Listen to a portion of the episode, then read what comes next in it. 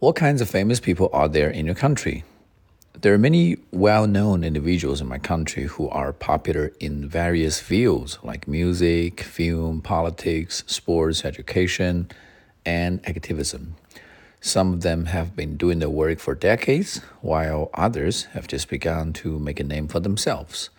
In addition to that, our country highly values those scientists and educators who make great contribution to the country, and that is why um, uh, some of them are awarded the Medal of the Republic.